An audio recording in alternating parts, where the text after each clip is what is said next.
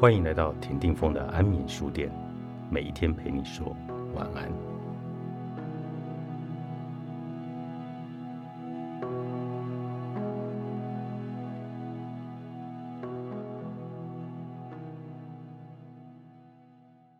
学会沉默，有时比学会说话更重要。尤其是在面对各种误解时，即使你吵赢了，但输了风度不说，也疏远了关系。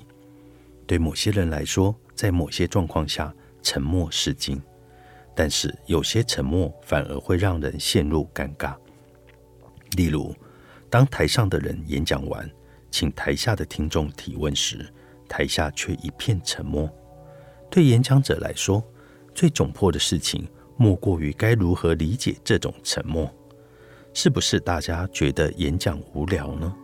是不是大家完全不赞同我的观点呢？大家对我的演讲十分满意吗？在沟通这件事上缺乏清楚的回馈，沉默就会显得模棱两可。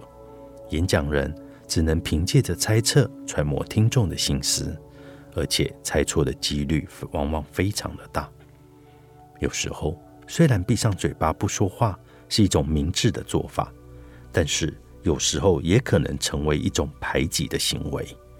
你的沉默会在彼此之间筑起一道墙，而这道墙就是沟通的障碍。当然，在适当的时候沉默，也可以成为有效的沟通工具。在某城市的通勤尖峰时刻，一对中年夫妻怎么也绕不出地铁，听口音很像外地人。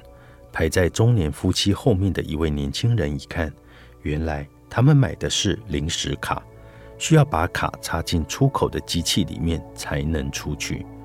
善良的年轻人帮这对夫妻完成了这一系列的操作，但是当两个人发现车票卡没有出来时，竟然和他吵了起来，因为这样他们就不能换乘了。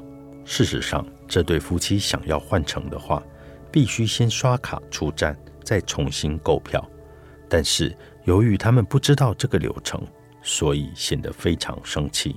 两个人责怪起刚才帮助他们的这位年轻人，说他多管闲事，拉着他的胳膊不让他走。情急之下，那位年轻人直接从皮包里拿出四枚硬币放在那个男人的手里，然后叫来工作人员，简单说明了情况，就头也不回地走了。假如遇到这种事情的人是你。也许你会觉得自己很委屈，试图证明自己是对的。但是你可想过，就在你为自己大声辩解、剑拔弩张的时候，大家反而会觉得你是在无理取闹。更何况，每个人天生都有同情弱者的心理。所以说，故事中的年轻人对这件事情的处理方式才是更理智、更可取的。在某些情况下。语言的确很无力，任何的解释都会显得很多余，而沉默才是最有力量的。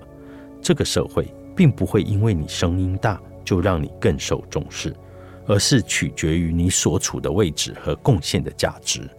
学会沉默，有时比学会说话更重要，尤其在面对各种误解时。即使你吵赢了，但输了风度不说，也疏远了关系。所以。适当的时候学会闭嘴，少发表意见，可能会更好一些。毕竟每个人的成长环境不同，思维方式也不一样，你是不能控制别人的想法的。与其这样，不如学会沉默。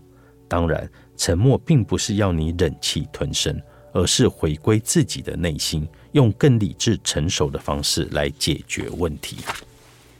百分之九十九的人输在不会表达。